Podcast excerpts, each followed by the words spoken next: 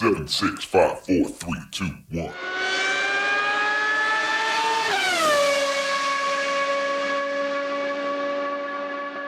Herzlich willkommen zu Formel 1, dem Podcast mit Christian, einem spanischen Formel 1-Fan.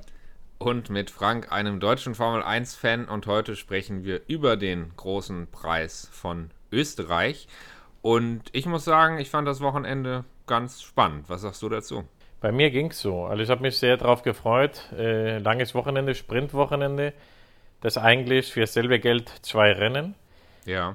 Ich würde mal sagen, ich komme vielleicht äh, meine ja nicht so tolle Einstellung zu diesem Wochenende war, weil das Wochenende davor sehr, sehr spannend war und sehr ereignisreich. Ja. Und ja, mal, mal gewöhnt sich halt dran, dass zweimal ähm, Start, den wir hatten im vorherigen Rennen, das war eigentlich toll. Also für mich jetzt, ich fand es toll.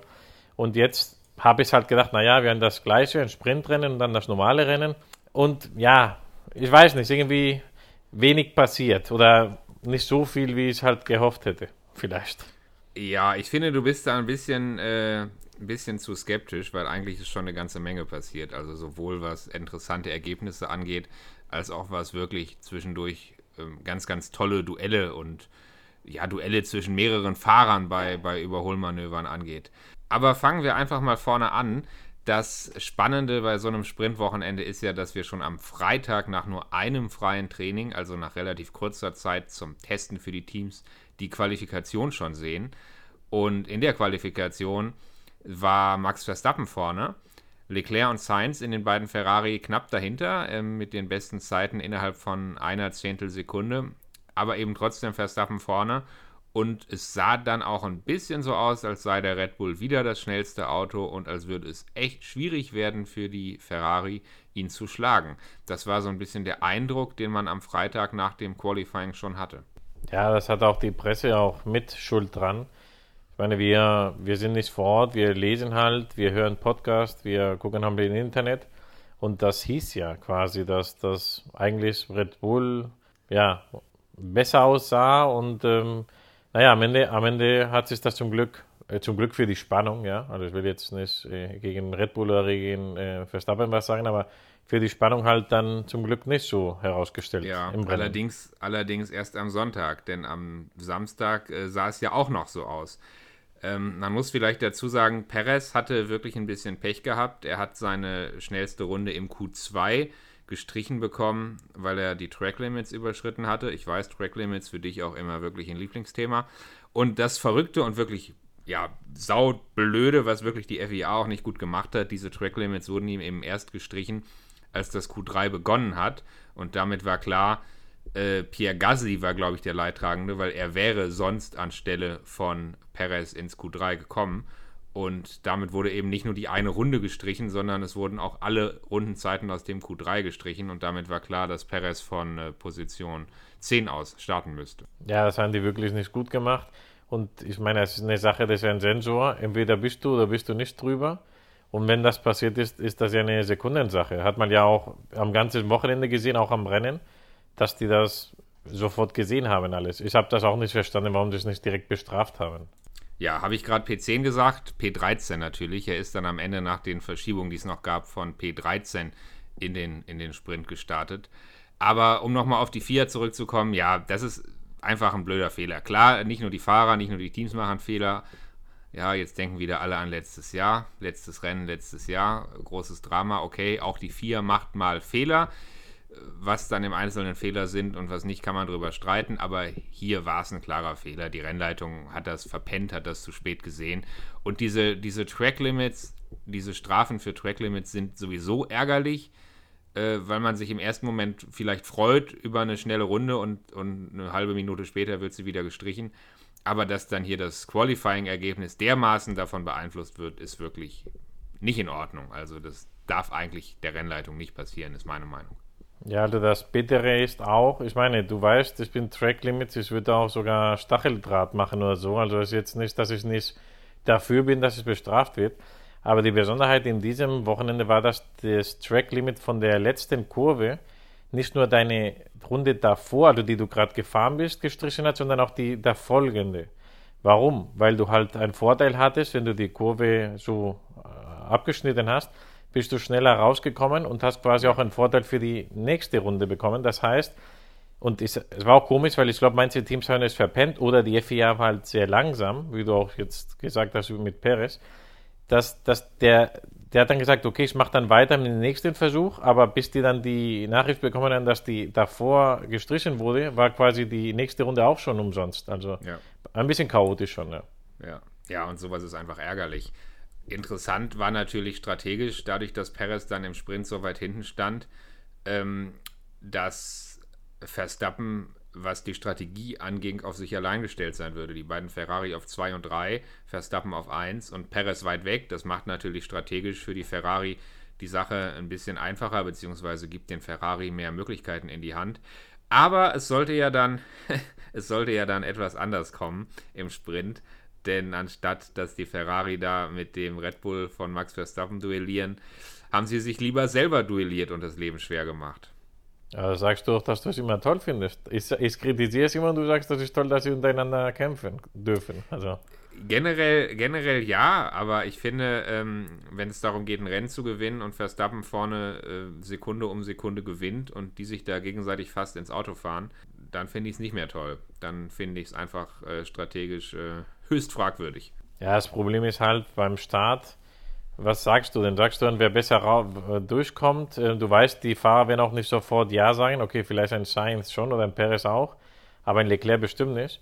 Und äh, das, das, so schnell können die nicht reagieren, weißt du? Weil wenn die sehen, okay, der Sainz ist etwas besser auf Platz 3 äh, rausgefahren, lass ihn jetzt erstmal vorbei. Das, bis der Leclerc das versteht und zusagt, ist das ja. schon passiert. Also da, so schnell kann Ferrari nur reagieren, wenn die, bevor es losgeht, sagen, du, egal was passiert, Leclerc muss vorne bleiben. Ja? Also ist halt nichts passiert. Nee, genau, es ist halt nicht passiert und es führte dann dazu, dass Verstappen nach drei Runden bereits mit äh, zwei Sekunden Vorsprung weit außerhalb des DRS-Fensters lag. Und äh, die Ferrari haben sich dann irgendwann ein bisschen beruhigt untereinander sozusagen. Leclerc war dann auf zwei, Sainz wieder auf drei. Aber ein Angriff auf Verstappen konnte da nicht mehr passieren. Ja, und das meinte ich halt mit etwas enttäuschend am Wochenende. Am Ende, ja, man freut sich auf ein zweites Rennen im, am Wochenende. Aber du hast ja halt die, die, ja, die, die Variable mit dem Boxenstopp halt nicht, weil man ja durchfährt. Und ähm, wenn der Start halt nichts Großes passiert oder wenn jetzt halt kein Top-Fahrer hinten losfährt, also Perez ist ja ein Top-Fahrer vielleicht, aber zumindest hat er ein Top-Auto. Ja. Aber wenn kein Verstappen, Hamilton oder Leclerc hinten losfährt, wo dann viel überholt, am Ende sind halt die Positionen relativ stabil geblieben, auch im Mittelfeld und dann ist es halt nur die Fahnenrunden, bis es ja. vorbei ist. Ja. ja. Naja, klar, wenn im, äh, wenn im normalen Rennen die Positionsveränderungen hauptsächlich durch Boxenstops kommen, abgesehen vielleicht von der Startphase. Warum soll das dann im Sprintrennen anders sein? Die größere Spannung im Sprintrennen gab es eigentlich rund um Lewis Hamilton und Mick Schumacher. Ähm, das waren eigentlich wirklich die tollen Szenen in diesem Sprintrennen. Ja? Ähm, Kevin Magnussen vorne, Mick Schumacher dahinter, schien schneller zu sein, wollte auch vorbei und von hinten drängelten erst Perez und, und dann Hamilton. Ähm, und Mick Schumacher konnte sie am Ende nicht halten, war am Ende auf P9, hat im Sprint keinen Punkt geholt und war absolut nicht happy nach dem Rennen, weil er gesagt hat, naja, wenn wir da mit Magnussen vielleicht ein bisschen besser zusammengearbeitet hätten, wenn er mich im DRS-Fenster gehalten hätte oder wenn ich vorbei gedurft hätte, als ich schneller war, dann hätten wir am Ende mehr Punkte holen können. Ähm, da war die Stimmung bei Haas nach dem Samstag eigentlich überhaupt nicht gut. Wie hast du das gesehen? Ich finde, er wird ein bisschen ja, großkotzig. Er hat einmal gepunktet, okay, jetzt ein zweites Mal, aber ich meine jetzt letztes Wochenende. Ja. Wir haben bis vor ein paar Rennen gesagt, dass er ganz schlecht liefert und äh, eigentlich wahrscheinlich seinen Platz verlieren wird in der Formel 1. Und jetzt ist es schon so weit, dass er will quasi Magnussen, dass er auf die Seite fährt, dass er der Nummer 1 Fahrer ist und dass die ganze Schuld von allem hat das Team und Magnussen. Also meiner Meinung nach Magnussen war da, weil er den Platz da verdient hatte im Sprintrennen. Er muss ihn nicht vorbeilassen, weil der Schumacher kein Nummer 1 Fahrer ist. Also glaube ich, das ist er nicht, ja. Und was hätte Magnussen machen müssen? Er hätte ihn vielleicht äh, länger DS-Fenster geben können. Kann sein. Dann hätte vielleicht Hamilton beide kassiert, weil Hamilton hatte DS von beiden. Und ich weiß nicht, am Ende hat Magnussen noch die zwei Punkte geholt, was gut war für Haas. Der dritte wäre natürlich auch gut gewesen von, von Schumacher, aber es hat dann nicht funktioniert. Also ich glaube, dass so klar finde ich es nicht. Ja. Äh, es hätte auch schief gehen können, dann hätten die ja beide noch verloren. Also. Richtig, das war auch genau, das war auch genau mein Eindruck. Ähm, ich fand auch das Auftreten von Mick Schumacher am, am Samstag ziemlich gewagt, fragwürdig. Wir sprechen ja gleich noch über den Sonntag, da lief es deutlich besser und da war die Stimmung natürlich am Ende auch äh, deutlich besser bei Haas. Zum Glück kann man wirklich sagen, weil so wie der Samstag endete, ähm, das hätte auch intern nochmal richtig Ärger geben können. Ich fand die Interviews von Mick Schumacher auch relativ übertrieben. Also die Art und Weise, wie er sich da über das Team beschwert hat. Ähm, klar, manche sagen jetzt, naja, er ist zumindest selbstbewusst aufgetreten, ähm, hat seinen eigenen Standpunkt verteidigt und so, klar kann man auch so sehen. Aber ich fand es auch fragwürdig. Also ich finde auch diese diese Sicherheit, diese fast schon Arroganz, äh, ob er sich die am Samstag rausnehmen konnte, naja, naja. Dass das ein Hamilton machen kann, der hat sieben WMs gewonnen. Sein Vater hätte es auch machen können. Das ist trotzdem dann ein arrogantes Arschloch, wenn ich das so sagen darf, wenn du sowas bringst, ja. Aber du hast, weißt du, du hast was geliefert in dein Leben und du kannst dir es leisten, ja. Aber tut mir leid, bis vor kurzem, ja, mal schauen. Vielleicht ist auch ein, Vielleicht ist es auch ein Zeichen, dass er vielleicht das Team verlässt. Ich weiß es nicht, ja. Ich habe keine Ahnung. Die deutsche Presse hat nach dieses Wochenende, habe ich jetzt nur gehört, nicht selber gesehen, ist wohl komplett ausgerastet und wieder in Schumacher-Fieber. Habe ich jetzt so von, von Freunden naja. mitbekommen. Naja. Naja, okay, aber zumindest ist es wieder ein Thema und quasi, ja, jetzt, ähm, also Freunde von mir, die kein Formel 1 gucken, wollen quasi jetzt wieder anfangen, nur weil Schumacher wieder da ist. Ja, du keine Ahnung. Ja, ist schon ein bisschen die versuchen es zu pushen. Ist ja auch logisch. Ja, die wollen halt wieder jemand haben, der da ist.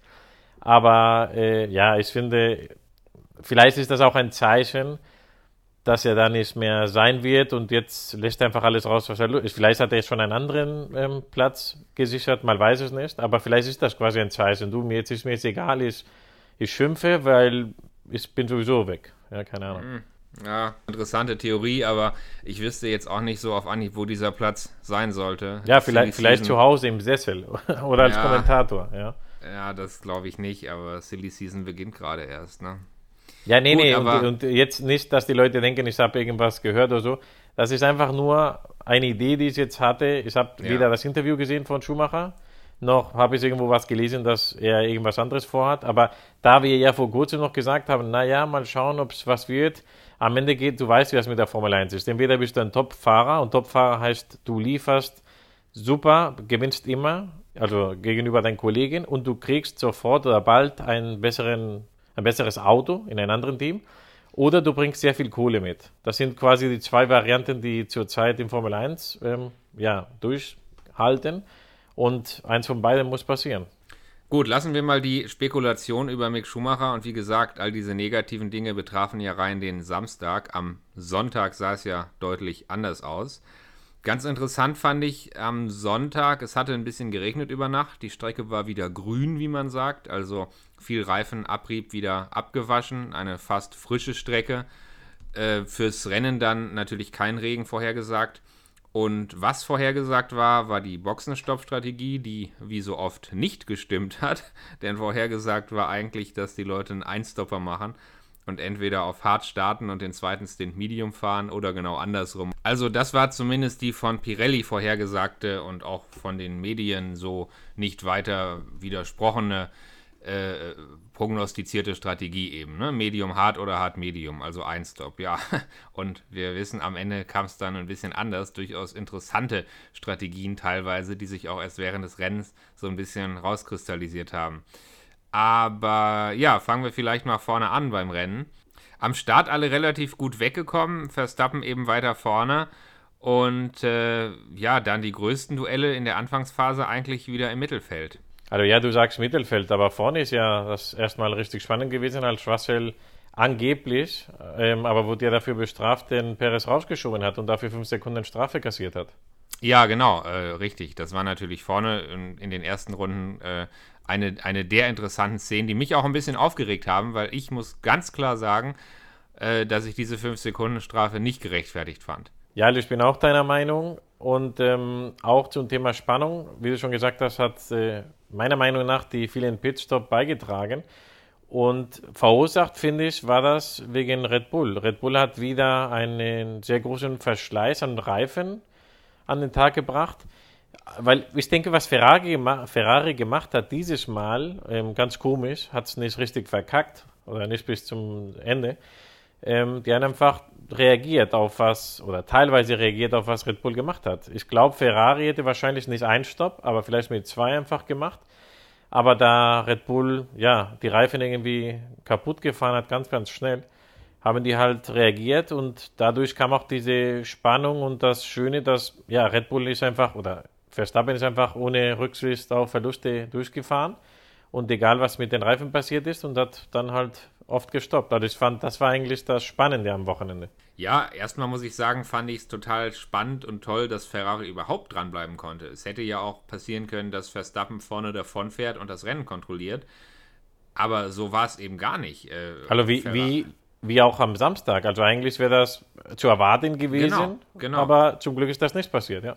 Und äh, Ferrari konnte wirklich dranbleiben, eigentlich mit beiden Autos. Und ja, dann auch nicht nur über die Strategie, wo sie ja eben spätestens nachdem sich das mit Perez dann erledigt hatte, sowieso im Vorteil waren, aber eben nicht nur über die Strategie, sondern auch tatsächlich auf der Strecke Druck machen. Und ja, in Runde 12 äh, war es dann soweit und Leclerc ist auf der Strecke an Verstappen vorbeigekommen.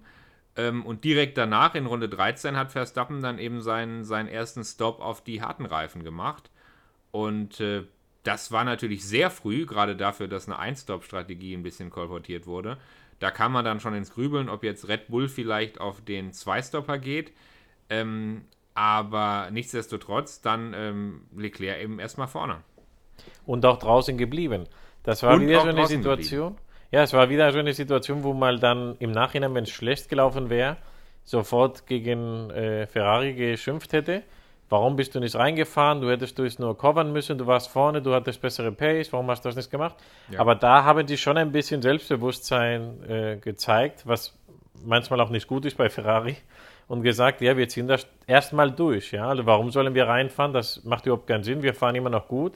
Die ja. harten Reifen, was ja eigentlich schlechter performt, die jetzt der äh, Verstappen aufgesetzt hat, sollten uns jetzt keine Probleme machen, weil wir immer noch mit dem Medium gut unterwegs sind und haben erstmal gesagt, wir fahren, ich, ich will nicht sagen nach Plan, wahrscheinlich sind die trotzdem dann vorher reingekommen, aber zumindest fahren wir ein bisschen weiter. Ja, und eine andere Möglichkeit, über die man immer spricht, ist es in dem Moment, die Strategie zu splitten und einen der beiden Fahrer vielleicht reinzunehmen und die Strategie des Gegners zu kopieren. Sie hätten ja auch beispielsweise direkt mit Sainz kommen können, haben sie aber auch nicht gemacht. Sie sind mit Leclerc und mit Sainz die exakt gleiche Strategie gefahren. Ähm, und ohne, ohne die Red Bull zu kopieren. Also ja, das war schon, wie du sagst, äh, mutig, selbstbewusst. Ähm, und äh, ich kam im späteren Rennverlauf ein bisschen ins Grübeln, ob Ferrari jetzt vielleicht wieder den großen Strategiefehler macht. Aber unterm Strich muss man sagen, haben sie es hier äh, soweit erstmal richtig gemacht. Sie sind noch 13 Runden länger draußen geblieben. Äh, Runde 13, wie gesagt, der erste Stop von Verstappen und in Runde 26 kam Leclerc dann wieder raus und war dann eben erstmal wieder hinter Verstappen. Ne? Also erstmal hatte Ferrari wieder die Führung verloren, ähm, aber das haben sie dann eben wieder aus eigener Kraft korrigieren können auf der Strecke. Ja, ich glaube, die hatten halt dieses Wochenende, oder zumindest am Sonntag oder nur am Sonntag, das bessere Auto. Und das hat sie auch davor gerettet. Ich denke mal, bei wirklichem Gleichstand, wenn beide das gleiche Auto gehabt hätten oder die gleiche Performance, da hätte wahrscheinlich Red Bull wieder gewonnen aus Strategiesicht, denke ich jetzt mal, ja. Aber der ja. hat dann halt das Glück, dass das Auto an diesem Sonntag halt besser war, Ferrari. Wenn nicht, man, man hat es ja gesehen, ein, ein Sainz, der mithalten kann und da dran bleibt und ähm, auch gefährlich wird, das hast du nur, wenn das Auto wirklich gut läuft, finde ich. Also. Mhm. Ja, und nachdem Leclerc dann wieder an Verstappen vorbeigefahren war und wieder auf P1 war, ist Verstappen in Runde 37 eben zu seinem zweiten Stop gekommen und das war die Phase, wo ich so ein bisschen ins Grübeln kam, ob Ferrari hier nicht vielleicht einen Fehler macht. Denn zu dem Zeitpunkt war Leclerc, wie gesagt, vorne. Auf Hamilton, der weit zurücklag, hatte man genügend Vorsprung.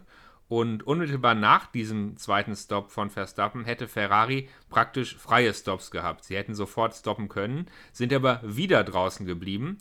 Ich war mir nicht ganz sicher, ähm, ob sie wirklich auf einer 1-Stop sind. Das hätte eigentlich, wie gesagt, aufgrund der eigentlich freien Stops überhaupt keinen Sinn ergeben.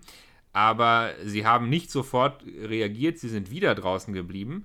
Äh, haben wieder erlaubt, dass Verstappen so weit aufholt, dass klar war, wenn sie reinkommen, äh, liegen sie wieder hinter Verstappen, müssen ihm wieder ein drittes Mal auf der Strecke überholen.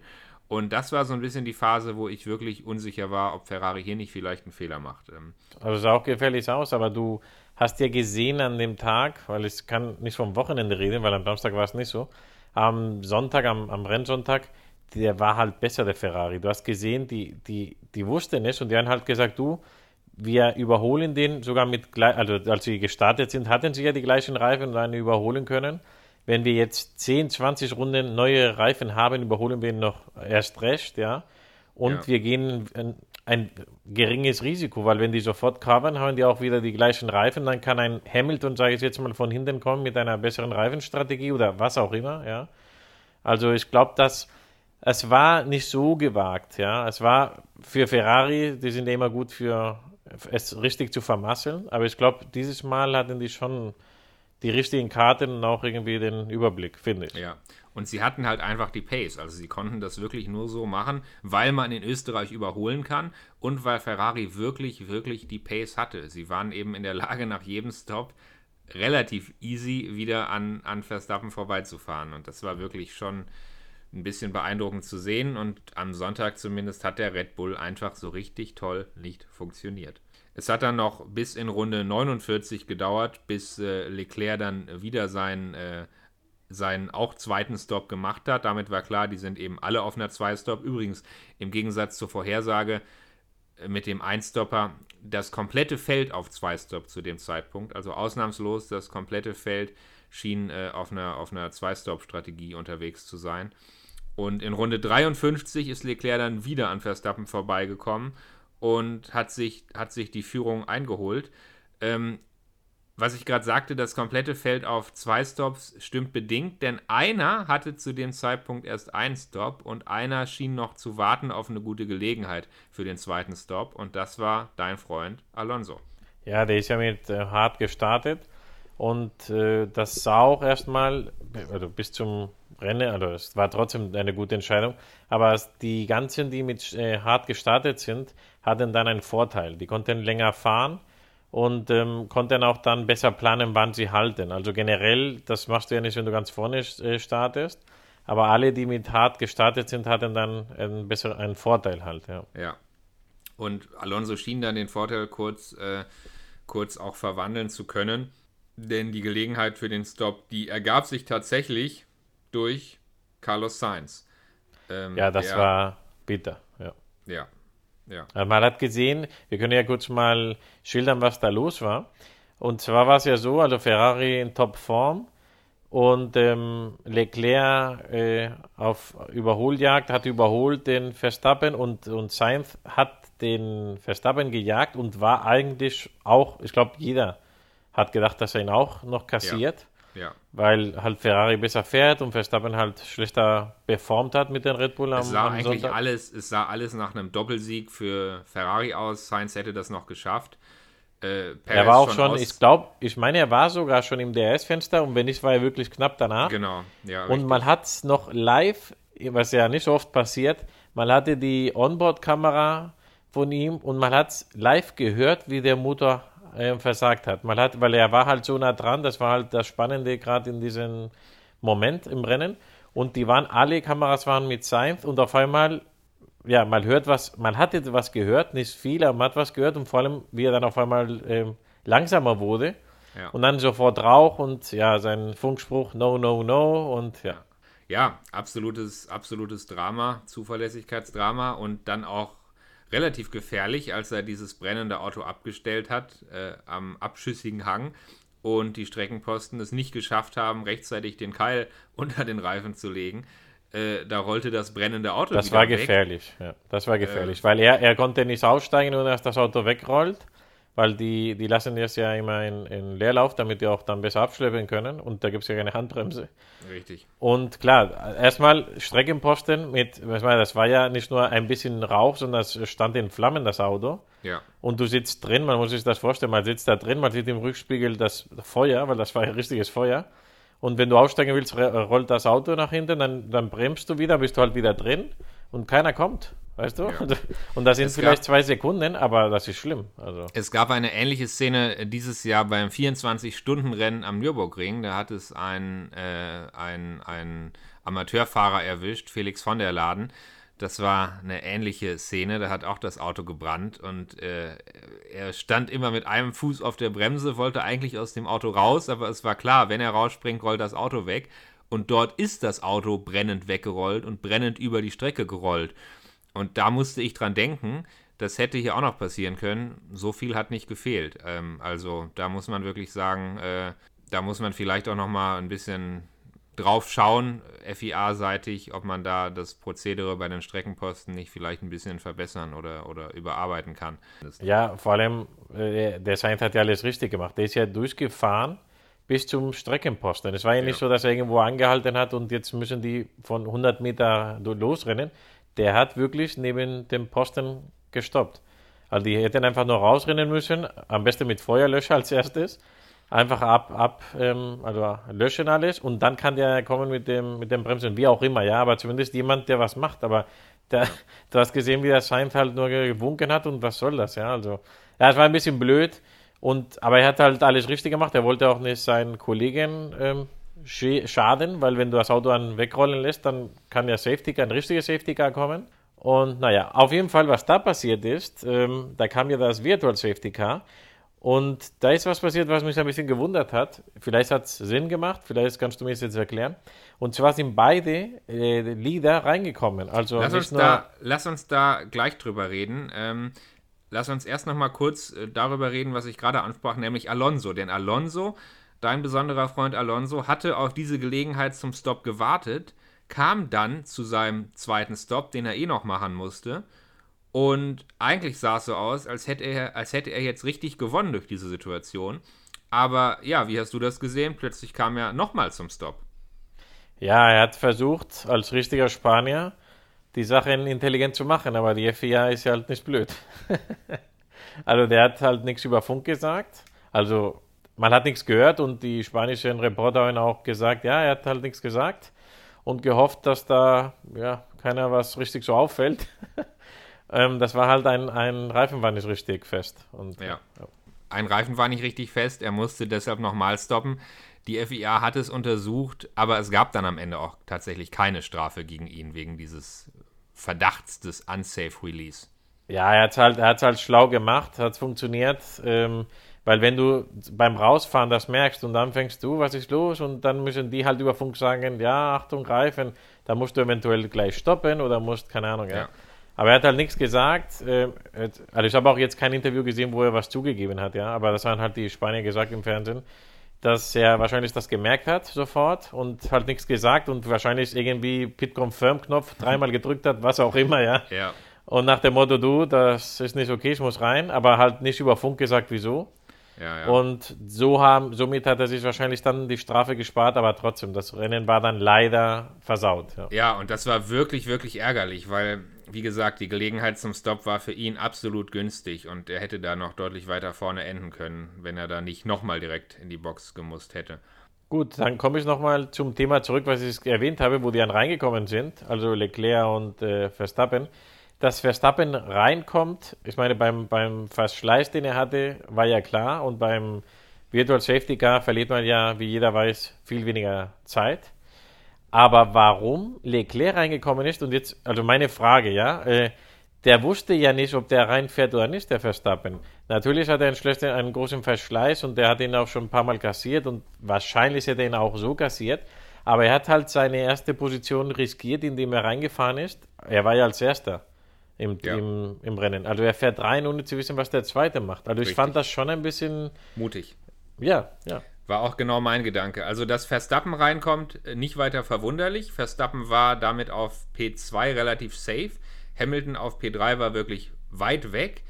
Ähm, Und ich denke, dass Verstappen in dem Moment sein Rennen eher gegen Hamilton als gegen Leclerc gefahren ist. Und die einzige Chance überhaupt vielleicht was auszurichten war halt zu sagen, komm, wir holen uns neue Reifen, äh, sind gut aufgestellt, P2 behalten wir sowieso und dann schauen wir mal, was noch geht.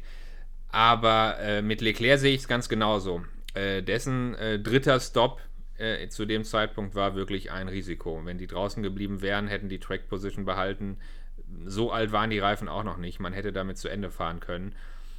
Ob Verstappen dann Druck gemacht hätte und eventuell mit frischen Reifen den Ferrari hätte unter Druck setzen können, man weiß es nicht, aber die Track-Position hätte er auf jeden Fall behalten. Ja, ganz schwierige Entscheidung. Es hat mich auch gewundert. Am Ende muss man sagen, äh, wenn Verstappen das Gegenteil gemacht hätte. Die Anweisung an ihn hätte ja auch lauten können, äh, Box opposite Leclerc oder sowas ähnliches. Dann wäre Leclerc reingekommen, Verstappen wäre draußen geblieben. Wie du sagst, wahrscheinlich hätte selbst dann Leclerc in den verbliebenen Runden ihn nochmal kassieren können. Aber das Risiko, ähm, das Risiko war meiner Meinung nach auch relativ groß an der Stelle. Also ja, so ganz, äh, ganz selbstverständlich war dieser dritte Stop von Leclerc für mich auch nicht. Weil wahrscheinlich war das, das Gedanke, der Gedanke von Ferrari. Die haben gesagt, wir werden das ganze Rennen hindurch ihn überholt in der Piste. Wir machen das. Wenn er nicht anhält, dann ist er ja komplett fertig, weil er hat wieder ganz alte Reifen, noch ältere als wir ja. schon hatten, weil die ja immer später gehalte, gestoppt haben. Also wir kassieren ihn so oder so.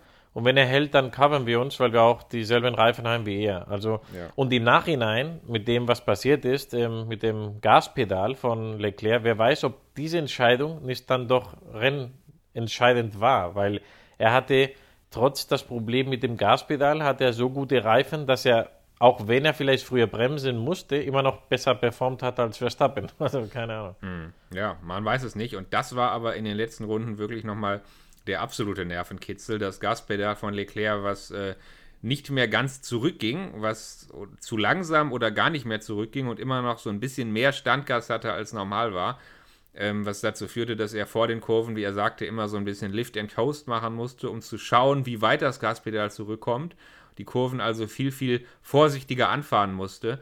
Und das während Verstappen dann eben von hinten tatsächlich wieder aufholte und der Vorsprung wieder zusammenschmolz. Und man wusste ja auch nicht, äh, gibt das Gaspedal vielleicht irgendwann ganz auf, muss er das Rennen vielleicht sogar aufgeben, wie lange kann er damit fahren. Also, wow, da muss man wirklich sagen, das war absoluter Nervenkitzel am Ende und hat dann gerade so gereicht. Also mit dem Defekt, den er hatte, mit dem Handicap, das er hatte, glaube ich, wenn das Rennen noch drei, vier Runden länger gegangen wäre, dann hätte Verstappen tatsächlich wieder angreifen können. Also das ist ganz knapp ausgegangen für Leclerc. Ja, oder ein schlimmer Unfall hätte passieren können. Das hat mich auch gewundert, dass die FIA da nichts gemacht hat. Also ich habe tatsächlich gedacht, die FIA wird ihn reinholen, weil ein Gaspedal, was nicht richtig funktioniert, beziehungsweise es ist ja nicht, dass er kein Gas annimmt, ja, sondern dass du ihn nicht komplett wegmachen kannst. Was passiert, wenn er dann irgendwie überhaupt nicht mehr bremst? Also, naja, du kannst immer noch die Kupplung ziehen. Ne? Also in dem Moment, wo er die Kupplung zieht und bremst, dann äh, ist das eigentlich nicht das Problem. Sie haben auch gesagt in spanischen Fernsehen, dass du zum Beispiel nicht runterschalten kannst, solange dein Gas gedrückt ist. Ja. Das heißt, wenn du 8% oder 5% haben, die glaube ich irgendwie teilweise sagt, hat er noch Gas. Ähm, also das Pedal war halt noch 5% gedrückt dann konntest du nicht äh, runterschalten. Er sollte dann, dann mit dem Fuß irgendwie das Ding hochziehen. Also ja. tut mir leid. Also Formel 1-Fahrer, äh, wir reden hier von, von Halo und von Sicherheit und so. Und das ist sehr gefährlich. Also, Jein, es ist, es ist absolut eine kritische Situation, aber diese ganz große Gefahr, die du gerade skizziert hast, dass vielleicht äh, er das Gas nicht rausnehmen kann und einen schweren Unfall baut, diese ganz große Gefahr besteht, glaube ich, nicht, wie gesagt, weil er immer die Kupplung ziehen kann und die Gasannahme ans Auto dann einfach faktisch unterbrochen ist. Aber was du sagst mit dem Getriebe, das stimmt natürlich. Ähm, es kann vor allem auch sein, dass einfach Sicherheitsmechanismen des Autos, also softwaremäßige Sicherheitsmechanismen greifen und er einfach nicht mehr schalten kann mit der Menge Gas, die anliegt und dass einfach das Getriebe versagt. Äh, also das ist alles nicht so ganz trivial und deshalb, dass er das Rennen damit zu Ende fahren konnte, war keine Selbstverständlichkeit und eine absolute Er hat jetzt Glück, Glück in Unglück. Ich meine, Ferrari hat ein, eigentlich ein Rennen, wo sie 1-2 ge geholt hätten. Ganz einfach, will ich mal behaupten, haben wir noch teilweise retten können. Blöd war halt, dass äh, also Sainz natürlich ausgefallen ist mit einer Nullnummer, also nicht nur nicht zwei, sondern Nullnummer.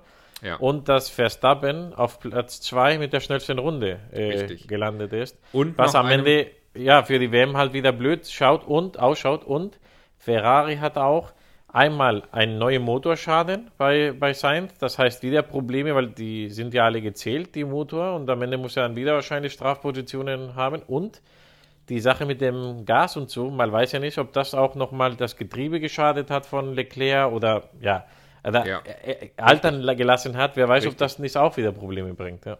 Richtig, das ist ein ganz interessanter Punkt. Das kann durchaus sein. Aus Ferrari-Sicht muss man sagen, immerhin hat Perez auch keine Punkte geholt. Immerhin ist von beiden Teams einer ausgeschieden. Aber wie du schon sagst, Verstappen auf zwei mit schnellster Runde und ja auch im Sprint noch einen Punkt mehr geholt am Samstag. Als erster eben acht Punkte geholt. Und äh, damit die Punkteausbeute, die Aufholjagd für Ferrari nicht so stark, wie sie hätte sein können. Wenn wir über Punkte sprechen, müssen wir jetzt nochmal Mick Schumacher erwähnen, denn wie gesagt, am Sonntag lief es für ihn deutlich besser. Er ist ein aus meiner Sicht fehlerfreies Rennen gefahren und das muss ich einfach nochmal erwähnen, jetzt bei aller Kritik, die man vorher hatte. Es gab dort im Mittelfeld wirklich anspruchsvolle Duelle, zusammen mit Ocon, Norris, Magnussen, auch mit Hamilton, der, der durch musste. Es gab dort wirklich äh, anspruchsvolle Duelle und Mick Schumacher hat es äh, geschafft, dort aus diesen Duellen immer unbeschadet, fehlerfrei, relativ weit vorne rauszukommen. Ist am Ende Sechster geworden, zwei Plätze vor seinem Teamkollegen Magnussen auf acht. Also für Haas ein super Ergebnis, aber auch für Mick Schumacher ganz persönlich ein wirklich, wirklich super Ergebnis. Und nicht nur das Ergebnis gut, sondern eben auch der Eindruck, den er in all diesen Zweikämpfen vermittelt hat. Echt stark, muss man wirklich sagen, echt stark. Gebe ich dir recht. Also wichtigste von den Sachen, die du aufgezählt hast, ist, dass er halt zwei Plätze vor seinen Teamkollegen gelandet ist, weil das ist am Ende was zählt, weil du kämpfst mit den gleichen Waffen. Ich mache mir mal, ich frage mich mal oder mal sehen, wie es dann am nächsten Rennen aussieht, weil wenn er nach dem ersten Mal Punkten gleich so selbstbewusst aufgetreten ist, mal sehen, was jetzt passiert, wo er seinen Rekord gebrochen hat und noch viel mehr Punkte geholt hat. Mal sehen, wie arrogant er beim nächsten Interview oder beim nächsten Situation mit den Kollegen ist. Aber das werden wir dann wohl erst im nächsten Rennen erfahren. Und äh, was man auch noch sagen muss, Fernando Alonso wirklich Pech gehabt, immerhin noch einen Punkt geholt auf P10. Sein Teamkollege Ocon ist auf P5 ins Ziel gefahren. Äh, immerhin noch ein Punkt, aber da kann Alonso sich nicht drüber freuen. Also da muss man wirklich sagen, der hat richtig Pech gehabt. Und ich warte auf das Rennen, wo Alonso mal kein Pech hat und wo Alonso mal wirklich nach vorne fahren kann. Also ähm, ich würde sagen, der hat echt mit der Leistung und der Konstanz, die er zeigt, hat er echt mehr verdient. Und ich würde ihm wünschen, Ja, dass wenn man sieht, wo, wo ein Hamilton kommen. gelandet ist, das wäre wieder auch ein Ziel von, von Alonso gewesen, mit dem richtigen ähm, Strategie, mit dem Pitstop und so, wenn das alles geklappt hätte, wäre es eventuell sogar drin gewesen oder ja, eine, eine Möglichkeit gewesen, ja. Also, und dazu möchte ich auch noch was sagen, Hamilton wieder im Podium. Äh, Ich weiß, das äh, klingt immer komisch, also zumindest für mich, wenn man das sagt, dass man quasi das als äh, ja, Neuigkeit sieht, aber es ist halt dieses Jahr so.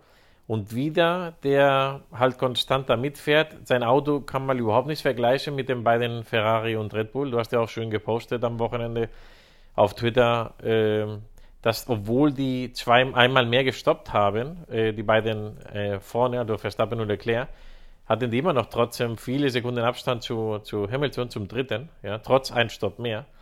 Aber da muss man erstmal sein. Natürlich ist eine eigene Liga, Ferrari und Red Bull, aber der ganz klare dritte ist Mercedes. Und da muss man halt erstmal hinkommen und auch dann immer konstant da sein. Und immer wenn ein Ferrari und Red Bull nicht punkten oder nicht da sind oder einen Fehler machen, da ist immer ein Mercedes und in letzter Zeit immer Hamilton da. Ja, so ist es. Und das schlägt sich eben auch im Formel 1 WM-Stand nieder, muss man inzwischen ganz klar sagen. Mercedes in der Konstrukteurs-WM relativ klar auf Position 3 mit äh, 237 Punkten. Und der vierte ist McLaren mit, sage und schreibe, 81 Punkten. Also 81 Punkte zu 237 Punkte zwischen dem dritten und dem vierten in der Konstrukteurs-WM. Ähm, da sieht man eben ganz deutlich diesen Abstand, ne, den das weitere Mittelfeld hinter Mercedes zu diesen drei Teams an der Spitze hat. Ja, ich, ich weiß, du magst das nicht, wenn ich so Aussagen mache, aber ich glaube, die ersten drei kann man schon, also vielleicht nicht die Reihenfolge, das wage ich mich noch nicht zu sagen, aber die ersten drei stehen fest. Also die Reihenfolge vielleicht nicht, aber die ersten drei stehen fest. Ja, ich glaube, die Weil- Aussage ist nicht gewagt. Also die Aussage Nee, weil bei den Abständen, da, da könnten die auch, was weiß ich, sechs Rennen ausfallen komplett und wären immer noch vorne. Also, ja. Ja, ja. Das ist richtig. Also die Aussage würde ich auch unterschreiben. Was die, was die Reihenfolge vorne angeht, ist, denke ich, noch alles offen. Wir haben jetzt Halbzeit. Wir haben eine kleine Verschnaufpause. Es sind jetzt zwei Wochen, bis es in Frankreich weitergeht. Und dann haben wir noch elf Rennen vor uns. Ähm, es ist jetzt also wirklich, äh, wirklich Halbzeit in dieser Saison. Es werden noch einige Upgrades kommen. Es werden noch einige Veränderungen bei den Teams eingebracht werden im Laufe der Saison. Und ähm, auch wenn Red Bull noch die Nase vorn hat, man hat ja schon gesehen, dieses Wochenende von der Pace hatten sie die Nase nicht vorn. Äh, vom Ergebnis dieses Wochenende auch nicht. Und ähm, da ist tatsächlich noch alles offen. Ich bin absolut gespannt, wie es weitergeht. Ich freue mich auch schon und in zwei Wochen geht es wieder weiter. Dann hören wir uns wieder. Gut, Christian, bis in zwei Wochen. Mach's gut. Ciao. Ciao.